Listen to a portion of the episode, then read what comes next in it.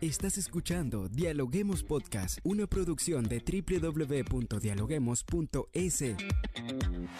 Cientos de académicos analizan, opinan y debaten. Son voces frescas que llegan a renovar la opinión pública desde una perspectiva diferente.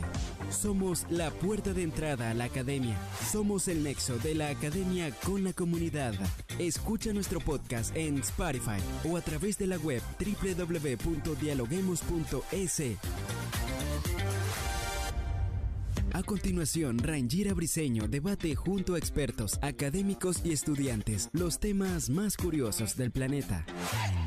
Hola, ¿qué tal amigos? Como siempre, les damos la bienvenida a un nuevo episodio de podcast. Quien les saluda, Rangira Briseño, lista ya para dialogar con los académicos de las universidades más prestigiosas del Ecuador. Hoy hablamos de un tema súper interesante, como siempre le mostramos la agenda que tienen las universidades y en esta oportunidad hablamos del área de comunicación de la Universidad Andina Simón Bolívar, sede Ecuador, ya que se eh, va a realizar el tercer coloquio internacional Visualidad y Poder, disputas de géneros y sexualidades en el campo visual. Bien, y para hablar de este tema ya están con nosotros Cristian León, director del área de comunicación de la Universidad Andina Simón Bolívar y coordinador de la maestría en comunicación, visualidad y diversidades. También de esta universidad se encuentra Edgar Vega, quien es coordinador de la maestría en género y comunicación. Bienvenidos a Dialoguemos Podcast. ¿Cómo están? Gustan saludarles. Muy bien, gracias, por la invitación. Vamos a iniciar eh, básicamente con una primera pregunta para colocar en contexto a nuestros oyentes y es ¿por qué hablar de disputas de géneros y sexualidades desde el campo visual? Eh, bien, primero agradecerte a ti, agradecer a la audiencia por la eh, entrevista. Eh, los estudios del cuerpo, más o menos desde la década de los 60, que irrumpen con la presencia en el arte contemporáneo de otra forma de designar el cuerpo, fueron eh, tomando un punto central en los estudios eh, visuales. me corregirás, Chris, allá por la década de los 90 del siglo pasado. y sobre todo se volvieron centrales en la discusión sobre eh, la autoridad para representar, es decir, quién está autorizado, quién está autorizada a representar, desde dónde se representa y a pretexto de que unos eh, cuerpos, unos grupos sociales eh, se, vuelven objeto de esa representación. Y sobre todo ha sido la teoría feminista la que más ha interpelado a los estudios visuales y ha, logrado colocar eh, la relación entre el cuerpo y la visualidad como una relación crucial para la configuración de lo que es la cultura contemporánea, y no solo la cultura contemporánea, sino de lo que ha sido la tradición cultural eh, histórica en gran parte de Occidente. Y es desde ese lugar eh, que nosotros en la Universidad Andina y en el área de comunicación muy particularmente ponemos atención en eh, algunos lugares que cada vez están siendo más impugnados, desde donde se ha representado al género, desde donde se ha representado a la racialidad, desde donde incluso se representa a la, a la pobreza.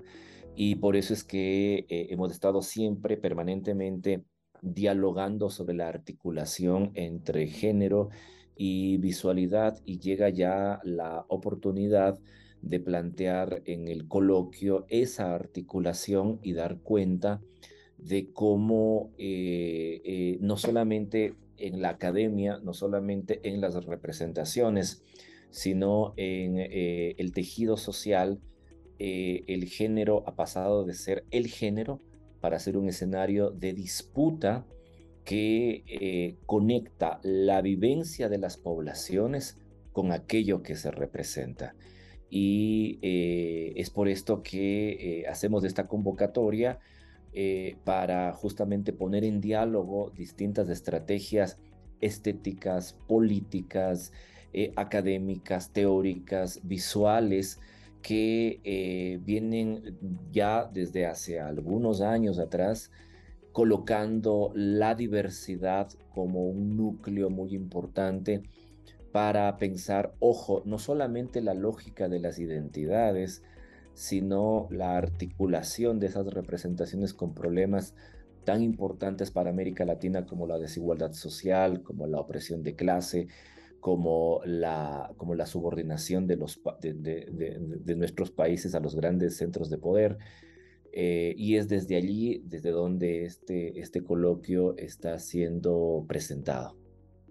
Claro, usted comentaba algo muy importante y hacía como una breve cronología, ¿no? De, cómo es la mirada de los cuerpos desde las nociones de género y sexualidad. Sin embargo, es un tema muy complejo en la sociedad de hoy hablar de sexo y de género. Ahora, Cristian, cuéntanos en este contexto, eh, cómo en esta sociedad de hoy en día se ha cambiado eh, la mirada hacia, el cuerpo, hacia lo visual, en el predominio de medios de comunicación, la expansión de la cultura visual y los lenguajes audiovisuales. Sí, yo diría un poquito redondeando las ideas que ya planteó Edgar, que efectivamente eh, es en la imagen, e incluso yo diría en la imagen producida tecnológicamente, en donde se disputa mucho de las subjetividades y de las identidades contemporáneas, ¿no? Efectivamente es por esta razón que muchos de los debates que tienen que ver con identidades de género y sexualidad están eh, en la actualidad atravesados por eh, esta constitución visual del mundo a través de estos dispositivos tecnológicos, pues como son eh, la fotografía, el cine, la televisión, la imagen de redes sociales en la actualidad, la publicidad que nos interpela no permanentemente a través del consumo. Entonces, efectivamente, esta relación entre la imagen y eh, las identidades y las subjetividades vinculadas a, los géneros y las sexualidades, la que nos interesa en el coloquio internacional de visualidad y poder este año. El coloquio eh, viene organizándose eh, por tercer año y esta vez entonces pues vamos a centrarnos en esta relación. Y básicamente, mm, por supuesto, hay una, un, largo recorrido histórico que va desde el predominio de, los eh, medios de representación por parte de hombres blancos heterosexuales, eh, que se vio con mucha fuerza en la pintura, en la fotografía, en el cine, en la televisión. Y me parece que en la actualidad estamos asistiendo a una especie de multiplicación de, lugares de enunciación en donde se expresa efectivamente eh, otro tipo de, identidades de género y otro tipo de identidades de sexualidad que permean los medios eh, alternativos, el arte, pero también la, industria del espectáculo, ¿no? Entonces, como tú ves, es un, tema tremendamente complejo, tremendamente actual y por esa razón el coloquio eh, decidió este año eh, centrarse en estas disputas de género y sexualidad que sin duda involucran aspectos de, poder, como ya planteaba Edgar Vega. Claro, estaba leyendo y el coloquio tiene temas súper interesantes. ¿Nos podrían ustedes mencionar algunos de ellos que, se van a abordar en este coloquio? Hay un conjunto de temas eh, que nosotros proponemos para que investigadoras o investigadores, artistas, activistas, eh, comunicadoras, comunicadores eh, eh, se, animen a compartir sus avances. Un, tema muy importante para, el, coloquio es la relación que hay entre las nociones de género, la desposesión y la pobreza en los lenguajes y en las prácticas visuales, porque eh, tanto desde la maestría en eh, eh, género y comunicación como desde la maestría en visualidades y diversidades, nos interesa dar cuenta de cómo opera el poder y cómo ese poder, como lo acaba de plantear Cristian, desde una centralidad eh, heteronormativa, patriarcal, capitalista, ha conducido a la desposesión y a la pobreza y cómo esto se registra en los lenguajes y, prácticas. Un segundo gran tema eh, es el de el legado que ha traído el feminismo en la fotografía, en el audiovisual, en el arte, en las industrias eh, culturales en general. Eh, creo que el aporte del feminismo ha sido fundamental, no solo en, el campo de la política, sino también en el campo de los medios masivos de comunicación, de la estética, del arte. Y entonces, pues queremos también eh, revisar esa influencia del feminismo en estos campos. También eh, nos interesa eh, dar cuenta de las estrategias de representación visual de las masculinidades, de la no binariedad y de los cuerpos migrantes como una constatación justamente de eh, que ya no hay un hegemón que define únicamente lo que, lo que puede ser consumido, sino que hay distintas prácticas desde donde las mismas masculinidades, las otras maneras de estar en los géneros y además los cuerpos migrantes se hacen presentes en las representaciones visuales. Un tema que vi que me llamó muchísimo la atención es el tema de relación entre las visualidades y violencia de género y sexualidad. Ese es un tema tremendamente importante porque efectivamente la violencia no solo se da, digamos, en, el, en, el, espacio físico, sino que efectivamente esa violencia se reproduce, se, se, se multiplica también a través de la representación. ¿no? Entonces ahí el, el, cine, la televisión, la fotografía, eh, la publicidad juegan un papel fundamental. Entonces nos interesa un análisis de esa forma en que efectivamente las imágenes pueden reduplicar esa violencia de género a través de la representación eh, y es uno de los temas centrales del coloquio.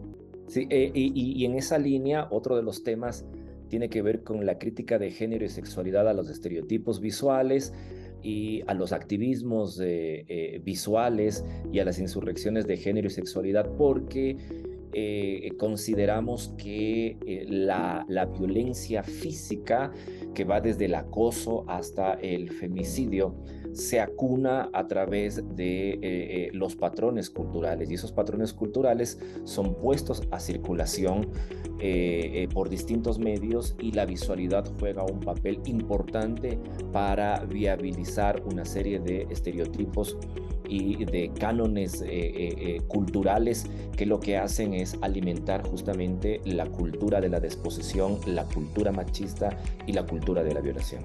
¿Cómo miran ustedes en el tema en lo que es Latinoamérica el debate de este tipo de temáticas como lo es la sexualidad y el género? Nuevamente me parece que mm, América Latina está en la actualidad como tomando la posta en estos temas de, género y sexualidad. Últimamente hemos visto mm, a través del activismo una irrupción del feminismo, de los movimientos de género y sexualidad en, en las calles, eh, en distintos lugares de América Latina que han sido muy potentes y efectivamente eh, siguen una tradición eh, que se, yo diría que empezó en otros lugares, en otras geografías, pero que en la actualidad en América Latina está pues tomando, eh, yo diría, un, vuelo a nivel global tremendamente importante. Y eso mismo hace que efectivamente eh, en los enfoques de género y sexualidad en los distintos campos, disciplinas e interdisciplinas, pues sean urgentes, ¿no?